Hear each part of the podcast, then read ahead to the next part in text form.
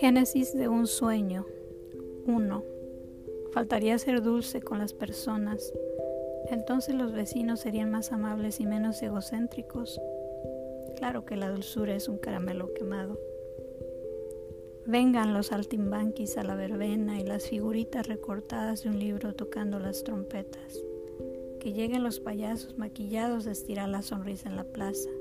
Que venga primero la plaza con sus bancos de cantera sus espacios abiertos a la sombra del kiosco, donde unos niños bailan la danza de los viejitos con máscara rosa y sus pelos de crin, un sombrero con listones de luz colgando del rojo, el azul, amarillo, blanco y verde.